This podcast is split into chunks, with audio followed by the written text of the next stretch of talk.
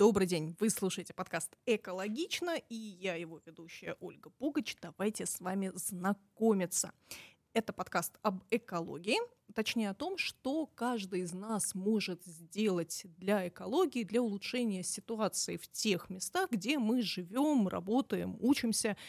Говорить мы с вами будем простыми и понятными словами, а в гости будем приглашать людей, которые смогут отвечать на наши вопросы, исходя из данных науки и из собственной практики.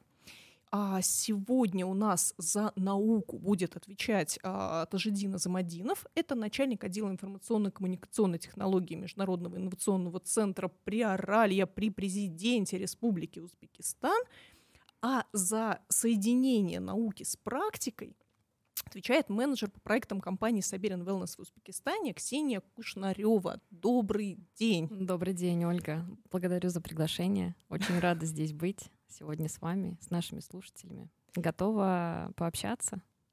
Супер. А это, я правильно понимаю, что ваш первый опыт э, прямого эфира на радио в На радио, на радио первый опыт. Так прямые эфиры я проводила ранее. Ой, класс. А на радио первый. Класс. Это очень здорово. Ну что, в принципе, у нас вообще все сегодня впервой, потому что это первый экологический подкаст, а, записываемый и проходящий на территорию Узбекистана. Это первый подкаст, который будет обсуждать такую практику экологии в городе и, в принципе, в местах, где мы живем. Ну и это самый первый эфир. Да, Поэтому. так что с премьерой нас. Да, с премьерой нас. Ну, собственно, тема самого первого эфира, она витала в воздухе как, как пыль пыльные бури, дымка над Ташкентом, дымка над другими городами Узбекистана и не только. А, это не новость, в общем-то, ни для кого, но новость то, что очень часто во всех этих и других бедах винят Аральское море. И не всегда угу. понятно, что из вот этих обвинений обосновано, вот что правда, а что миф.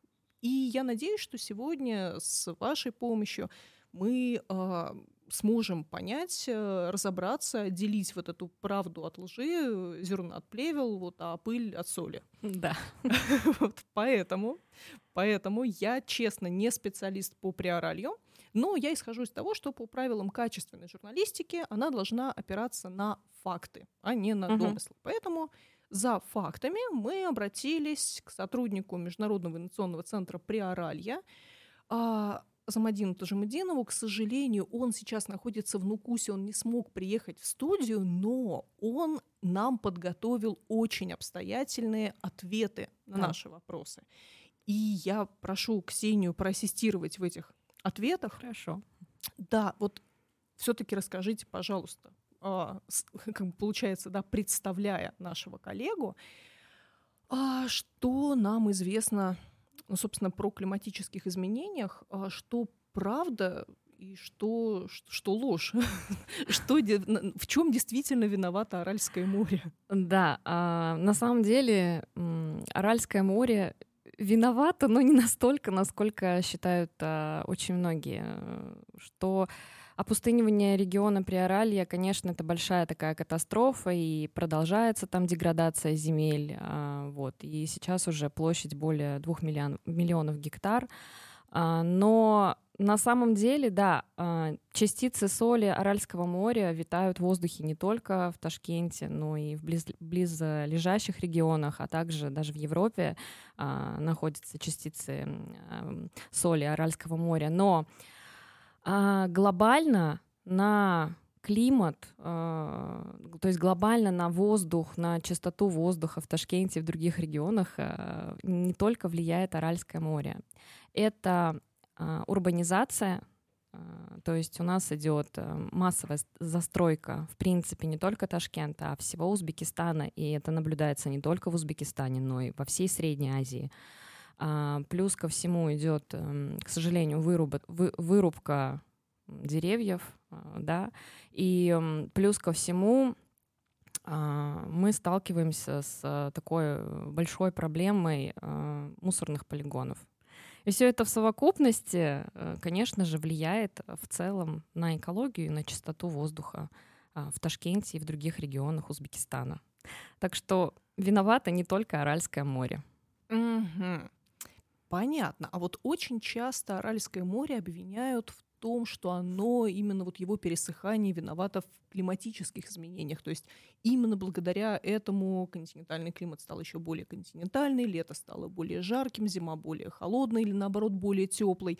Вот про климатическое воздействие, что нам говорят наши коллеги а, ну, смотрите, снижение водной поверхности моря может повышать температуру в регионе, там, увеличивать перепады температуры между днем и ночью, да, и также может э, способствовать э, песчаным бурям, да, возникновению песчаных бурь.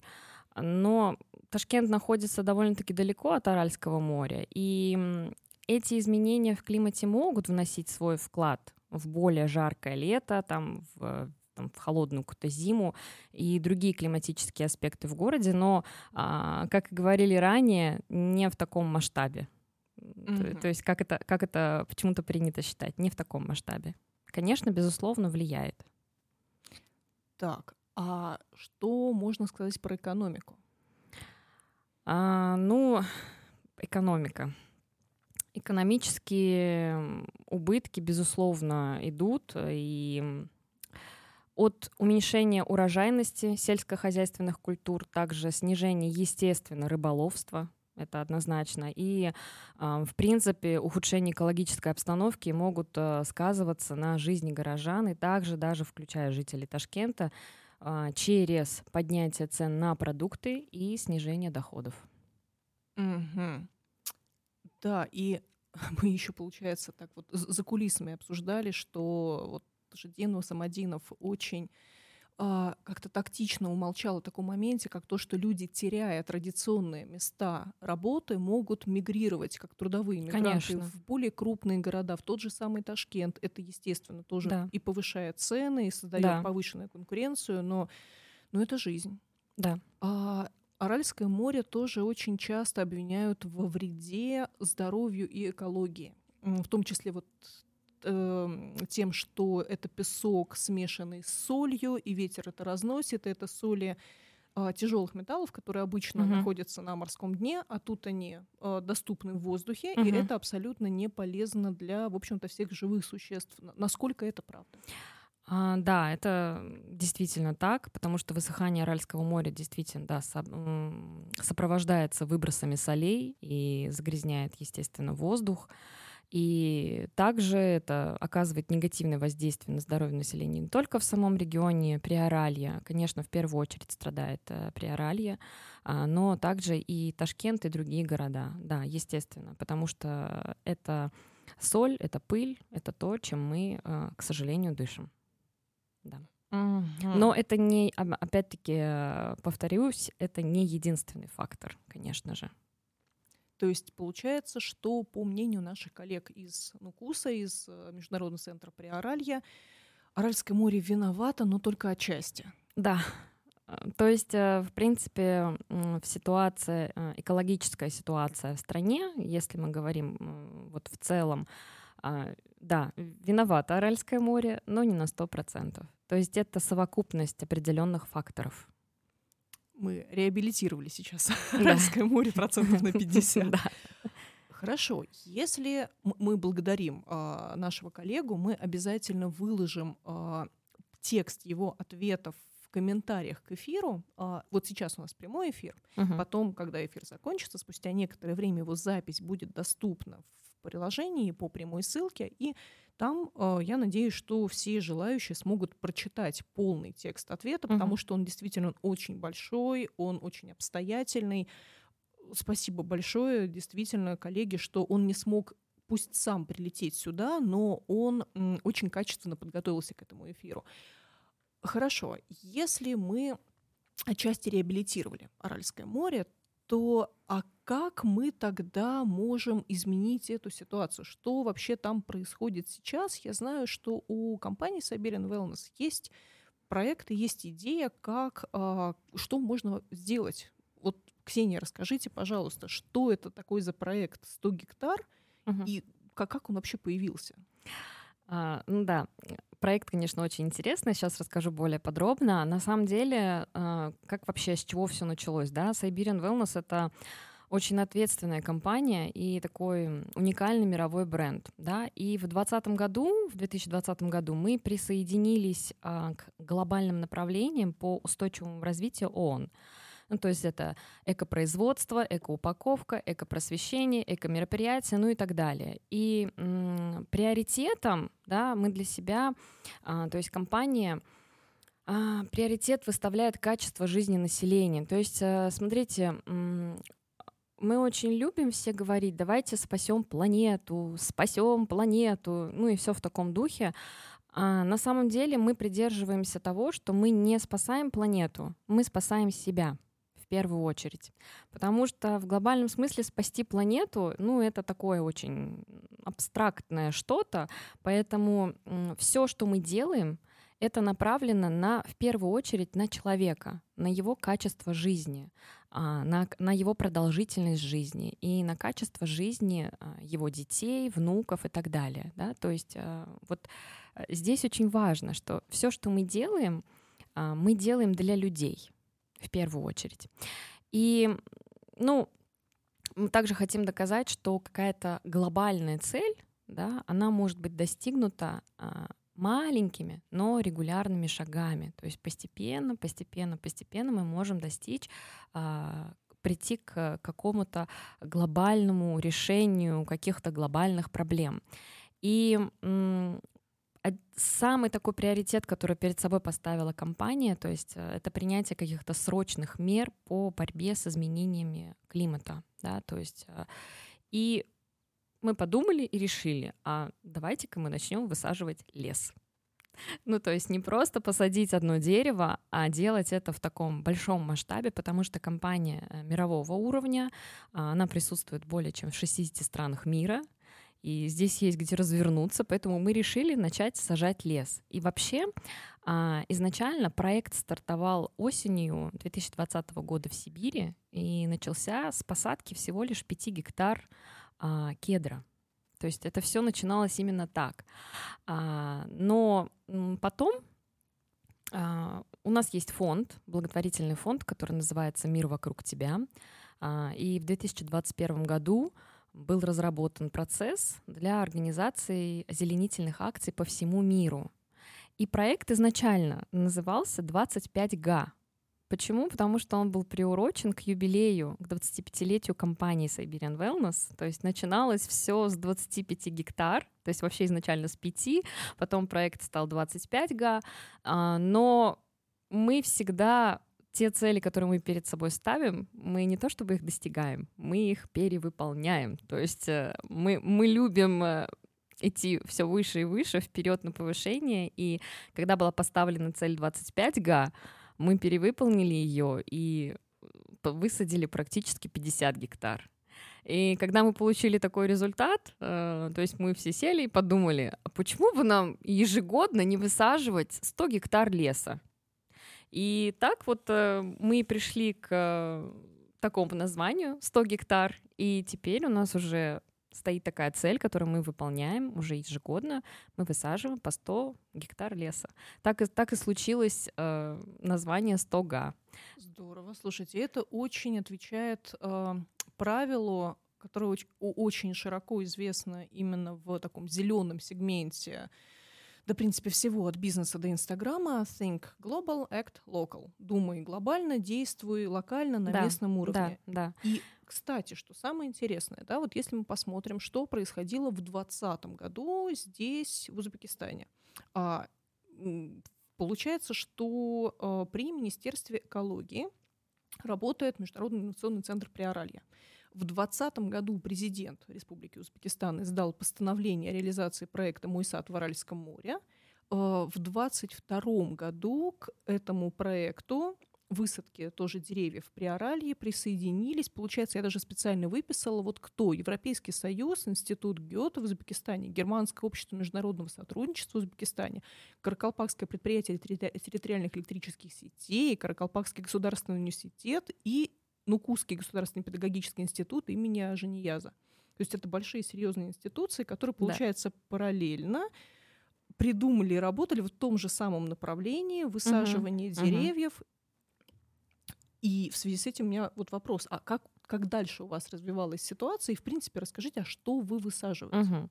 Ну, а, когда, в принципе, проект запустился именно в нашей компании, конечно, мы сразу же к нему присоединились, и компания в Узбекистане ну, в принципе, мы никогда не остаемся в стороне, мы всегда за. И три года назад мы уже провели первую высадку в Сукоке. Там мы посадили 5000 саженцев дубков.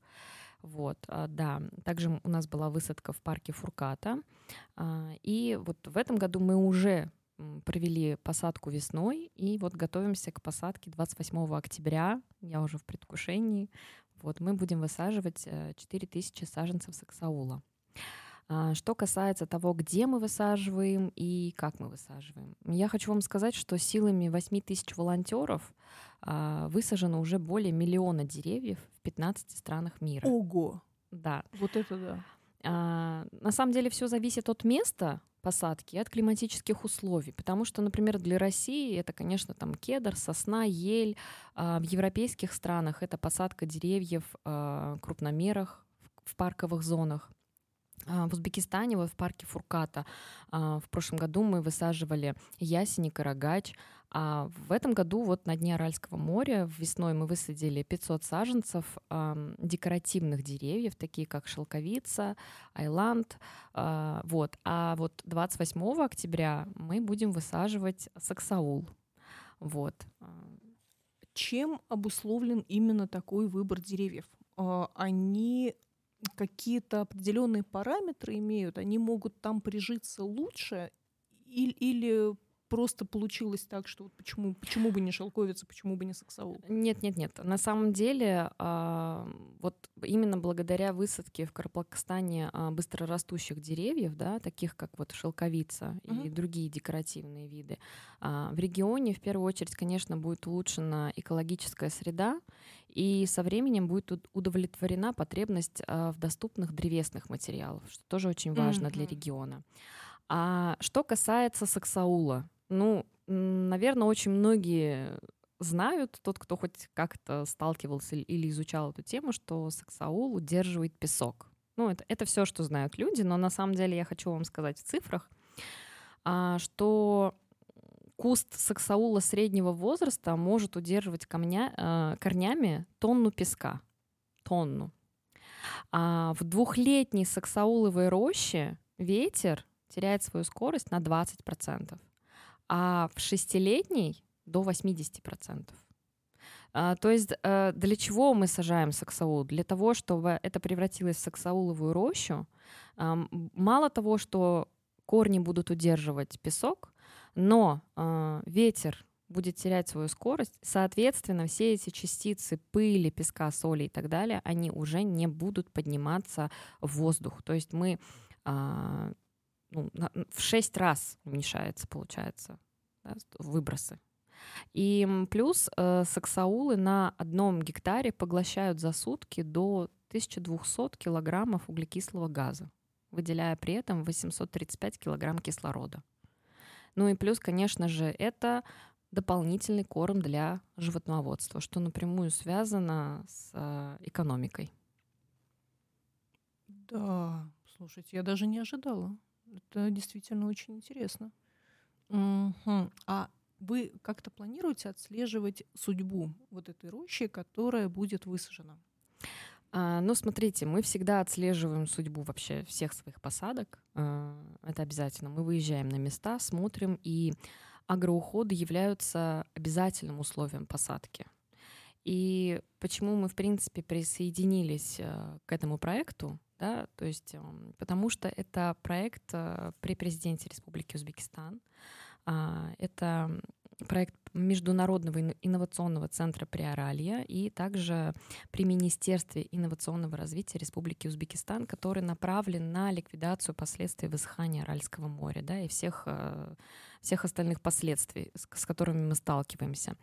А, плюс ко всему, там налажена система, да, то есть все очень часто а, задаются вопросом, в смысле вы в пустыне посадили, да, это вот вы просто посадили и все.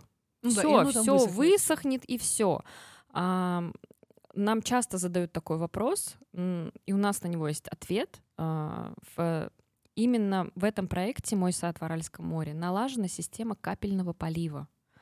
Это делается не просто для того, чтобы вот мы молодцы, мы сажаем. Это делается действительно для того, чтобы завтра это были саксауловые рощи, чтобы завтра э, у нас действительно была лучше, улучшилась ситуация экологическая и так далее. То есть там налажена система капельного полива, и судьбу растений даже также отслеживает сам центр приоралья. Ага, то есть логистически получается как? То есть сначала подготавливается участок и делается эта система, и потом высаживаются на него растения? И, или как это происходит? Нет, сначала высаживаются, а потом а, проводятся, то есть а, там ставятся специальные огромные баки, от них ведется этот капельный полив и вот э, к посадкам. Угу. И налажена будет угу. система, налаживается система этого капельного полива. А, может быть, вы знаете, а местные жители каким-то образом в этом процессе задействованы, или это делают исключительно подготовленные люди из э, Международного инновационного центра Приоралья? Ну, я больше чем уверена, что местные люди тоже в этом задействованы. Они всегда за, даже касательно, я могу сказать на примере нашей компании, что у нас даже едут э, наши партнеры из Ташкента, из Самарканда, из других регионов, которые тоже хотят в этом участвовать в качестве волонтеров. И я больше чем уверена, что и э, сами жители Каракалпакстана, Приоралья, они, они всегда за. И даже есть очень много историй, в принципе, это можно найти в интернете, как сами жители э, сажают саксаул за свой счет и пытаются сделать вот эти вот саксауловые рощи. Mm-hmm. Это всегда очень здорово, когда любая инициатива, большая, глобальная, которую кто-то приносит в регион, поддержана местными жителями, потому что без поддержки тех, кто живет на месте, вот без их веры в успех, ну просто, как практика показывает, ничего не получается. То есть иначе местные начинают относиться к этому делу как то, что угу. вот к нам тут приезжали, сделали хорошо, уехали, ну вот все постепенно разрушается, ну вот плохо, наверное, сделали, приезжайте угу. еще. Да-да-да. Хорошо, что в данном случае это не так. А, а вот скажите, пожалуйста, это все звучит как действительно достаточно затратный проект. Под затратами я понимаю, это не только финансы, не только деньги, а вот всю совокупность ресурсов, там и материальных, и кадровых, и информационных. Кто вам помогает?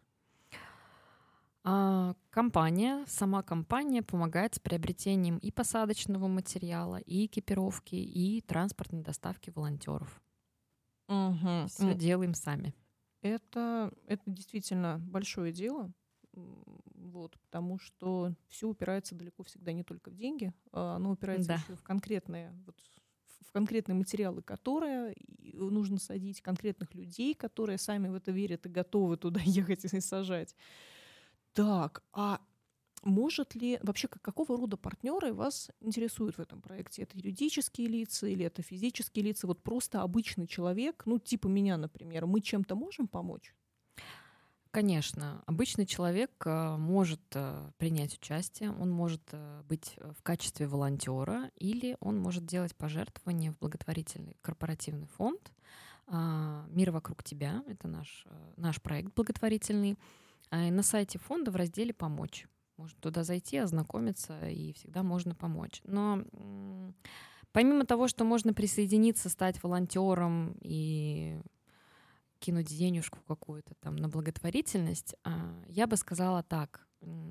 Каждый человек может не вырубать, а сажать. То есть э, главная задача человека, любого, в принципе, это просто можно посадить дерево. Даже если вы живете в квартире и не на первом этаже, вы всегда можете выйти, оглядеться вокруг и поймете, что у вас есть э, детская площадка такая лысенькая, где-то еще какие-то места, и всегда можно посадить какое-то деревце, саженец. Но что очень важно, а, я просто наблюдала такую картину, то есть люди там поехали, потратились, они купили а, саженцы, посадили и забыли.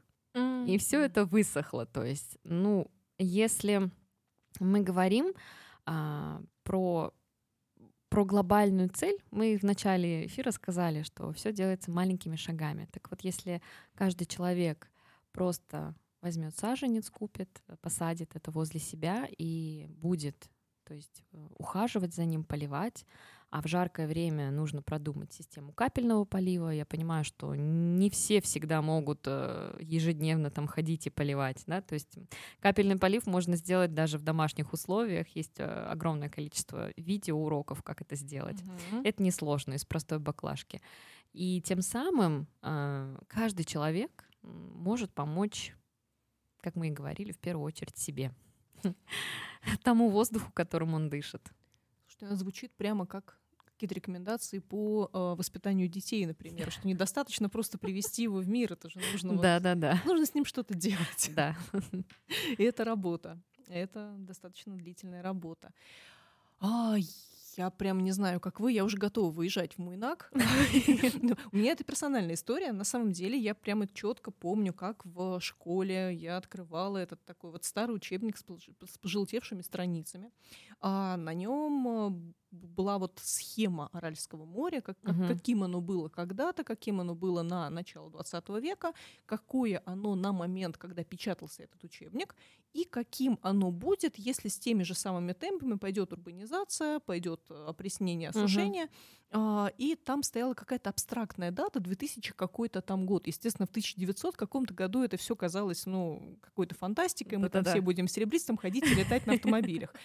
А, и нам учительница тогда прямо отдельно сказала, что если вы хотите когда-то увидеть Аральское море, вам лучше поспешить, потому что, ну, вот есть все шансы к тому, что море скоро не будет.